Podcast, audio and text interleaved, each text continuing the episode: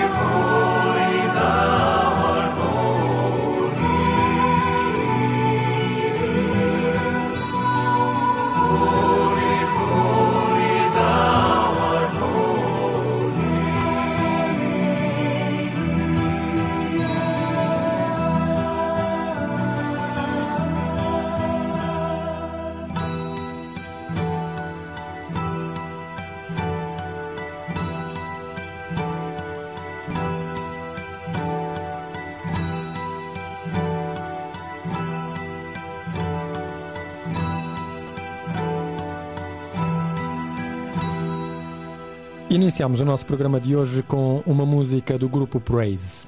O Fórum Bíblico dá as boas-vindas a todos aqueles que estão conosco a partir deste momento. Para aqueles que já estão habituados a ouvir este programa, sabem que o Fórum Bíblico é um diálogo através das páginas da Bíblia, seguindo temas, capítulos, versículos que nos falam acerca de perspectivas divinas para o bem-estar e a felicidade do ser humano.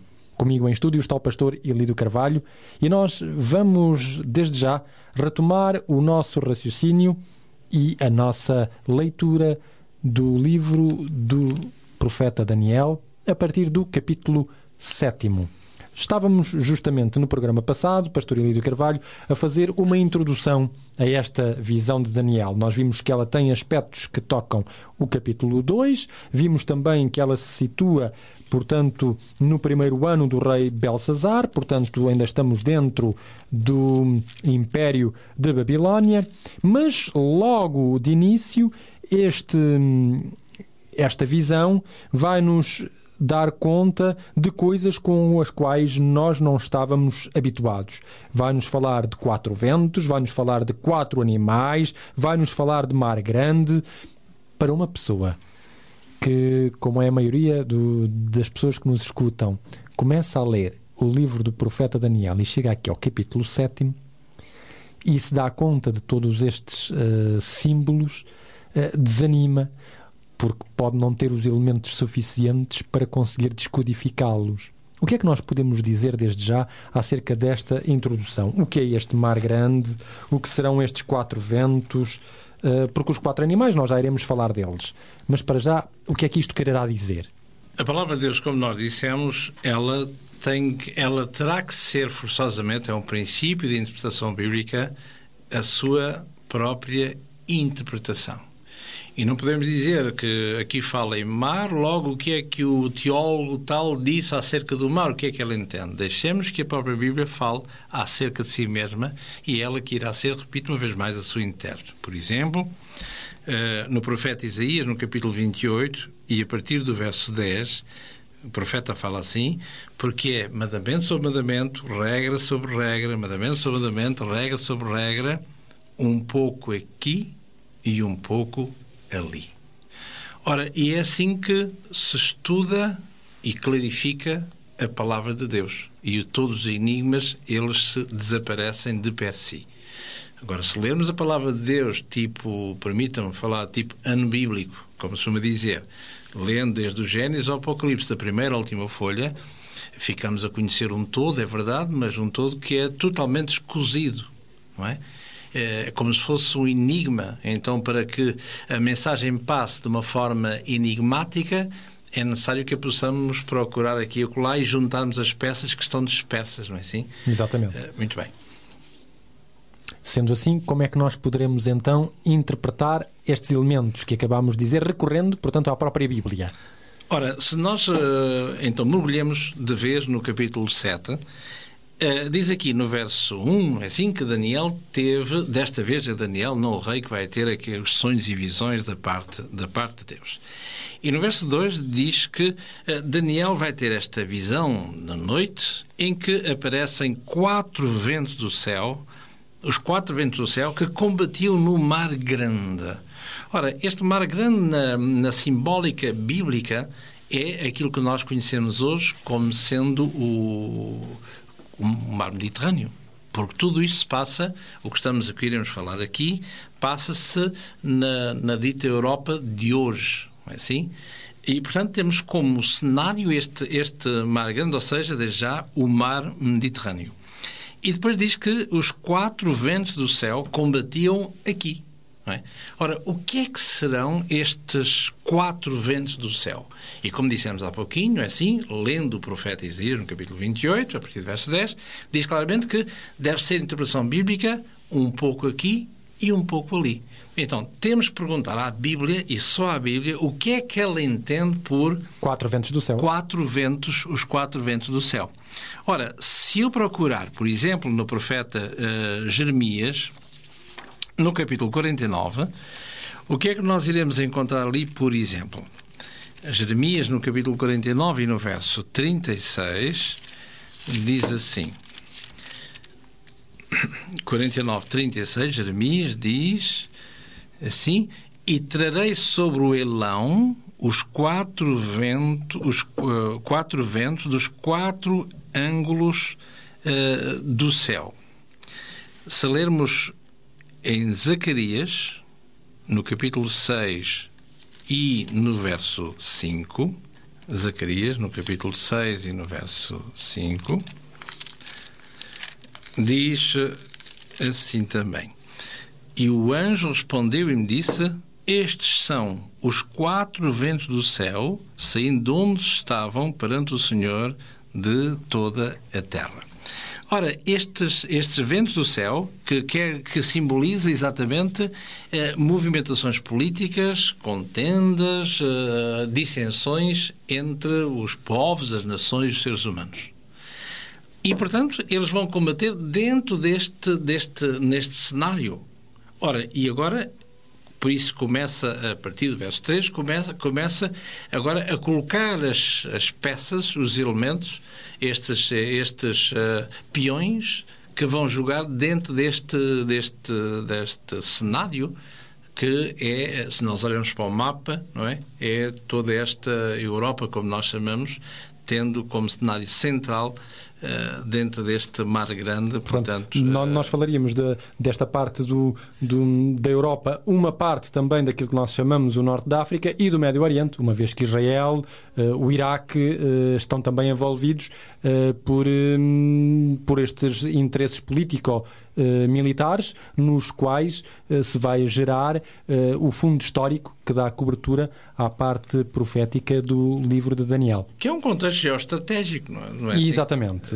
Essa é a palavra até melhor, é a palavra geoestratégica, exatamente. Ora, e, e, agora, neste, a partir do verso 3, o, depois de escrever este, este enigma, se quisermos, não é assim? Então, agora é só colocar, portanto, estes, estes peões que vão uh, fazer toda a história. Os animais que vão aparecer. Exato. Antes de mencionarmos os animais, eu gostaria de fazer apenas aqui mais um intervalo e de podermos dizer aos nossos ouvintes que pode ouvir o programa Fórum Bíblico a diversos momentos da semana. Pode ouvi-lo aos sábados, às 11 horas da manhã, às segundas-feiras, às 19, às quintas, às 21 e às sextas, às 2 horas da madrugada. Pode também ouvi-lo em podcast, através do seu computador, portanto, pela internet contactando para isso ou fazendo uh, na sua barra de ferramentas da internet o endereço www.radioclubdecintra.pt e ao abrir o site da Rádio Clube de Sintra, tem aí justamente os podcasts dos diferentes programas, onde encontra também os programas do Fórum Bíblico. Nós vamos dar mais uma vez o espaço à música e voltaremos já de seguida então com a descrição dos animais que fazem parte desta visão de Daniel no capítulo 7. Se achas o coração que precisa de ajuda, alguém que acredita que esta vida nunca muda, gasta um tempo para lhe falar do amor que pode tudo mudar. Se deres de caras com alguém que se sente perdido, olhando para ti como quem faz um pedido, gasta um tempo para lhe falar do amor que pode tudo mudar. Jesus é o amor que transpõe montanhas, Ele é o amor que acalma o mar. Que brilha o sol sobre nuvens escuras, liberta quem preso está. É a esperança quando acaba a razão. Jesus é a razão de toda a esperança. Vamos dizer que Jesus pode dar o amor que pode tudo, o amor que pode tudo, o amor que pode tudo mudar. A riqueza que em Jesus conseguimos é do tipo que aumenta cada vez que dividimos. Nada nos impede, vamos falar do amor que pode tudo mudar. Jesus é o amor que transpõe montanhas, Ele é o amor que acalma o mar. Que brilha o sol sobre nuvens escuras, liberta quem preso está. É a esperança quando acaba a razão. Jesus é a razão de toda a esperança. Vamos dizer que Jesus pode dar o amor que pode tudo, o amor que pode tudo, o amor que pode tudo mudar. Uh, o amor que pode tudo mudar. Jesus é o amor que transpõe montanhas. Ele é o amor que acalma o mar. Que brilha o sol sobre nuvens escuras. Liberta quem preso está.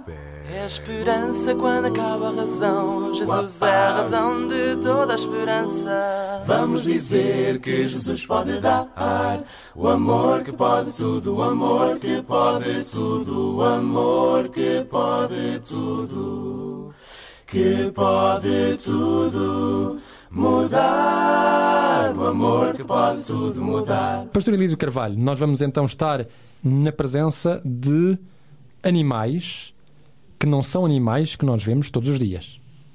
Ou seja, alguns pela nomenclatura são, mas depois pela aparência, e nós podemos aqui fazer uso do nosso imaginário, pela aparência que a descrição do livro de Daniel nos diz, nós nunca os vimos. Sim, porque o texto diz claramente que são, e deixa entender que são uh, semelhantes a é? semelhantes a. É, se me permite só um pequenino pormenor em relação ao, ao verso 2, no, no, tal grande mar, não é assim? Exatamente. assim? Porque a palavra de Deus, quer no livro do Apocalipse, por exemplo, no capítulo 17, no verso 15, eh, vai dizer que há águas, mar, águas, não só como dissemos há pouquinho, o Mediterrâneo de hoje, que são eh, exatamente povos. Por exemplo, Isaías, no capítulo 8, e uh, no verso 7 diz assim: Eis que o Senhor fará vir sobre eles as águas do rio fortes e impetuosas, isto é, o rei da Assíria com toda a sua glória e a sua água transbordará. E Portanto, seria o seu exército. Exatamente, transbordará, apanhará tudo aquilo que for possível apanhar em termos bélicos, não é assim?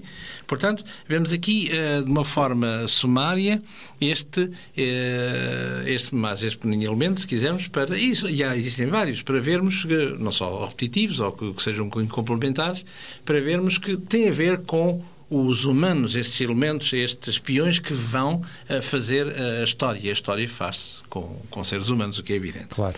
Ora, aqui eh, no verso, no verso 3 diz que aparecem, eh, faz erupção, quatro eh, grandes animais que, diz o texto, lá está, que subiam do mar. E o mar já vimos que são povos. E como vimos há, pouquinho, é assim, a Síria, ou seja, as suas águas que transbordam, que, que vencem, para a sua época, tudo e todos. Ora, e águas, portanto, na palavra de Deus, quer dizer multidões, uh, uh, pessoas e nações. Ora, estes, uh, estes que sobem, portanto, do mar, deste mesmo, deste mesmo cenário, e agora no verso 4 começa então com o primeiro. A descrição do primeiro animal. Primeiro animal. E diz que o primeiro animal era como um leão, tinha asas de águia e olhei até que lhe foram arrancadas asas e foi levantado na terra e posto em pé como um homem e foi-lhe dado o coração de um homem. Analisamos as coisas de per si. Ora, nós, como dissemos a, a, no programa anterior, que o capítulo 7 não é mais nem menos do que a repetição do capítulo 2. O capítulo 2 é o tal esqueleto, vamos dizer assim, para nós nos entendermos, e o capítulo 7 vai fornecer matéria para nós uh, enchermos, Preenchermos este, o esqueleto. Este, este esqueleto, não é assim? Uh, ora, nós vemos aqui que o leão, estamos a, a, a partir de cima para baixo, portanto, vemos, e de uma forma decrescente, o leão aqui simboliza aquilo que em Daniel 2 simboliza, era simbolizado pelo ouro. Ora, um leão é feroz, um leão, curiosamente, a sua cor grosso modo, é semelhante ao ouro, Exatamente. curiosamente. É o rei dos animais. Exatamente. E se nós formos a qualquer museu onde, onde aparece Babilónia, é, é, o, o símbolo por excelência de, de Babilónia. Ora, depois este leão diz que tinha, porque tudo é imagética, diz que o leão tinha asas de águia. E aqui não é preciso, a palavra de Deus coadjuva-nos com isso, mas não é preciso ir lá, uh, penso eu, uh, onde, onde é dito que se asas, asas já temos sem quaisquer engarrafamento, diríamos nós hoje, não é assim? Portanto, implica velocidade. E asas de águia, com aquela envergadura de asas como a águia tem, ainda mais velocidade ela, ela, uh, ela menciona, não é assim? Asas podíamos ler, por exemplo, no profeta Jeremias, no capítulo 4 e no verso 13, profeta Jeremias, capítulo 4 e no verso 13, diz assim: Eis que virá Eis que virá subindo como nuvens e os seus carros como a tormenta, os seus cavalos são mais ligeiros do que as uh, águias. Ora, simboliza exatamente esta, esta, esta progressão rápida desta, de Babilónia em relação às suas conquistas, como podemos ler, por exemplo, no profeta Abacuco, no capítulo 1, e do verso 6 ao verso, ao verso 8. Portanto, esta não mais nem menos do que a rapidez das conquistas de Babilónia, porque não esqueçamos que Babilónia, até o ano 605, onde é o auge do seu, o início do seu poder, ele era um protetorado, se quisermos, da Assíria. Portanto, não era nada por ir além, é assim? Até porque, se recordarmos a história bíblica, quando o rei Ezequias está, eh, Ezequias está doente, eh, portanto há uma, há uma embaixada de Ben Haddad de Babilónia a, a Jerusalém. Eh, era uma, uma província zeca, se quisermos, um, um simples protetorado da Síria, e ele vai unir-se, não só faz uma visita de cortesia ao seu colega, assim, como também para, para unir-se a um inimigo comum, que é a Síria. Claro. mas ainda estamos um pouco aquém de muito antes, portanto, de, daquilo que se tornaria depois Babilónia. Exatamente, na, na pessoa de Nabucodonosor. Ora, eh, retomando o verso, o verso 4, portanto, diz que teria asas de água, portanto, a águia, já vimos pela, pela rapidez, a progressão de, de conquistas deste, deste poder, mas diz aqui que, de repente, que essas asas foram arrancadas. Ora, escusado-se a dizer, não somente o seu poder de conquista, como também a transição de um, do império para outro império. Exatamente. E o que é interessante. Há uma metamorfose, não é? De, de leão vai passar quase ao homem. Há uma metamorfose também aqui. É, é, isso que eu ia dizer há pouquinho, não só no programa anterior, creio que nós falámos nisso, quer dizer, esta postura deste homem. E reparem que, que, que até aqui nós vemos que a figura central e nós estamos aqui no ano de Belshazzar, não esqueçamos. Exatamente. É? O tal que deu o banquete no capítulo 5. Exato. Apesar de estarmos a ler o capítulo 7, de uma forma lógica, mas de uma forma cronológica, nós estamos já a seguir, uh, logo estamos a assistir à decadência de Babilónia, uh, com a morte, portanto, do seu grande senhor e fundador, Nabucodonosor II. Ora, eh, vemos aqui, isso, vemos ao longo do, do, dos primeiros capítulos de Daniel, vemos exatamente esta, esta maneira deste homem lidar com, com o divino. A, a, paciência de Deus para que ele pudesse entender quem está no controle é Deus e não os seres humanos, por mais poderosos possam ser. Porque o ser humano, por mais poderoso possa ser a todos os níveis, o que lhe espera é a sepultura e o esquecimento e mais nada. Ora, e essa era a mensagem que Daniel se esforçou para passar para este homem, para que ele pudesse conhecer o Deus dos deuses, o Deus Criador de todas as coisas. E é isso que é, que é mencionado aqui. No verso 4, foi levantado da terra, posto em pé como um homem, e foi-lhe dado um coração de homem. Ou seja, esta ligação vertical que este homem teve com o Deus dos deuses, o Deus Criador dos céus e da terra.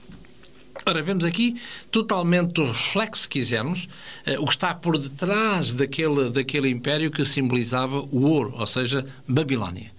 E uh, vemos na mesma sucessão uh, dos impérios. Em segundo lugar, no verso 5, aparece um outro animal, um segundo animal, diz que era um animal, uh, no fundo, todos eles, se quisermos, na linguagem de hoje, animais híbridos, são parecidos com não Exatamente. quer dizer que sejam aquilo mesmo assim. Mas o mais parecido diz que era agora um segundo animal, que era um urso, o qual se levantou de um lado, tendo na sua boca três costelas, entre os seus dentes, e, e foi-lhe dito assim: levanta-te e devora muita carne. Ora, não quero mais repetir cada, cada passo, dizendo devagar, portanto, que agora aparece o segundo império, que na estátua é representado por o elemento menor, não é? A de menor prata, valor, prata, e esta aqui é representada como um urso. E reparem que o urso, o qual se levantou de um lado, não diz aqui se é do lado direito, se é do lado esquerdo, não diz, é verdade. Aqui teríamos que ser profetas para, tentar, para saber qual dos lados é que ele se levantou? Qual dos exatamente. lados é que ele não, não diz, só diz que se levantou do lado e diz que a ordem é que devora muita carne, não é assim? Ora, se nós olharmos para a história, o que é que nós vemos? Vemos exatamente essa coligação medo-persa, ou seja, o império a seguir a Babilónia, e vemos que uma coisa interessante é que, ao princípio, nesta coligação medo-persa, eram os medos que eram superiores aos persas. persas. E a partir do ano 550 antes da nossa era, o que é que acontece? Na pessoa de Ciro, os persas irão dominar, curiosamente, uh, uh, esta coligação. Já não será os medo-persas, mas será os perso-média. Que é o que, que encontramos, curiosamente, no, na, na, linguagem uh, do livro da Rainha Esther, com Assuero. Portanto, são os persas que, que dominam. Que acabarão por dominar. Embora haja esta coligação, mas é subir de um lado, portanto, que há um lado mais preponderante de predomínio, eh, de preponderância do que do outro lado. Exatamente. Este urso tem também na boca três costelas entre os seus dentes, não é?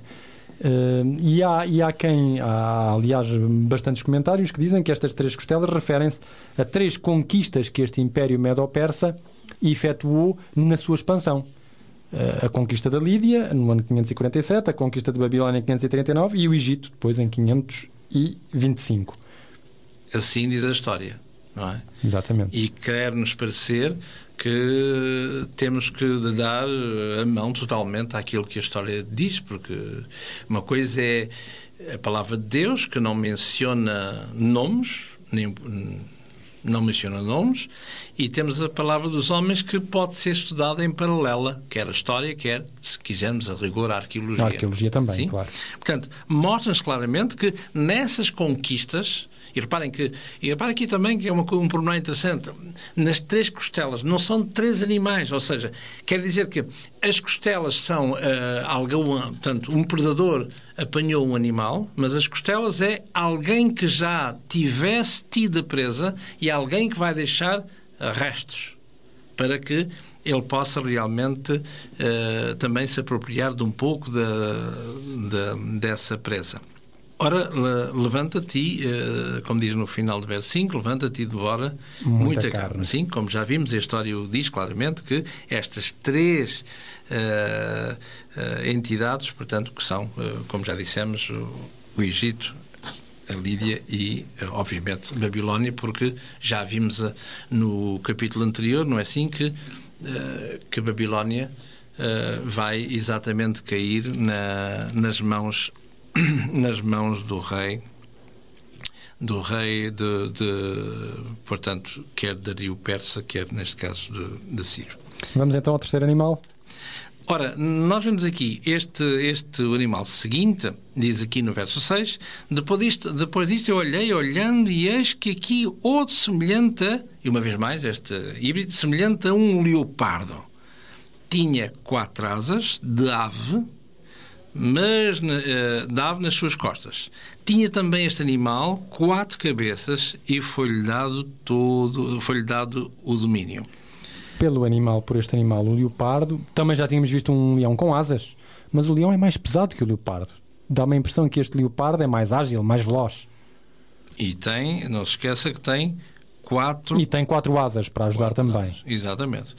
Portanto, se nós aplicarmos dentro da sucessão de Daniel 2 ao terceiro império, que neste caso é Grécia, ora, Alexandre o Grande, todos nós sabemos, a, história é clara a dizer que uh, não havia mais nada para conquistar que este jovem general, que este jovem uh, comandante, monarca, não pudesse e não ter conquistado. conquistado é? E em Até, pouco tempo até lhe chamavam exatamente o, o rei da guerra, uh, rei no sentido flash, não é? Exatamente. Ora, e em pouco tempo. Ora, exatamente estas quatro asas que ele vai ser, uh, vai ser uh, munido. Portanto, esta velocidade também de conquista. É dito que este animal tinha também quatro cabeças é, e a história também, uh, lá está, uh, quando a palavra de Deus uh, é coadjuvada pela história humana, é assim, para vermos como as coisas se, se encaixam e profeticamente antes do acontecimento. Porque pós-eventum eu também posso falar à vontade do 25 de Abril, não é claro, assim? é evidente.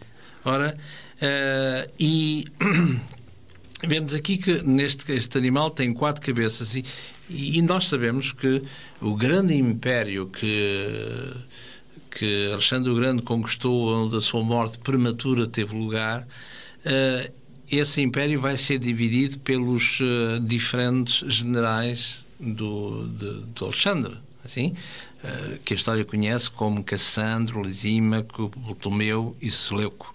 Portanto, Cassandro tem a parte da Macedónia, Lisímaco tem a Trácia, uh, Ptolomeu tem o Egito e Seleuco tem a Síria. Exatamente. E aqui vemos estes diversos, uh, estes miuçar, se quisermos, que não é semente própria de, de Alexandre, mas sim os seus generais. generais. E é evidente que, como sempre, uma casa dividida vai sempre não subsiste. Vai Exatamente.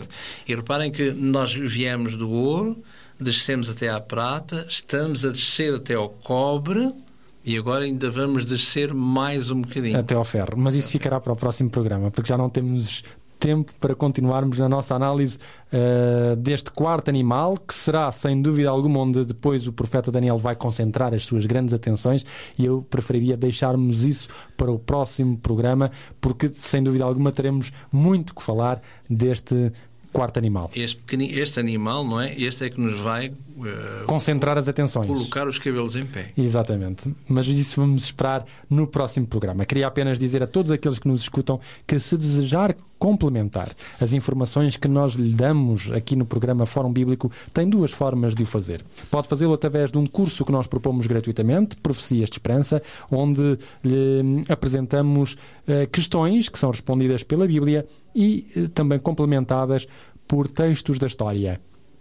E pode também, gratuitamente, receber um livro, que é o livro Daniel, verso por verso, que o ajudará certamente também na análise deste livro profético. Da nossa parte, nós despedimos-nos com amizade, sabendo que nos iremos encontrar de novo no próximo programa.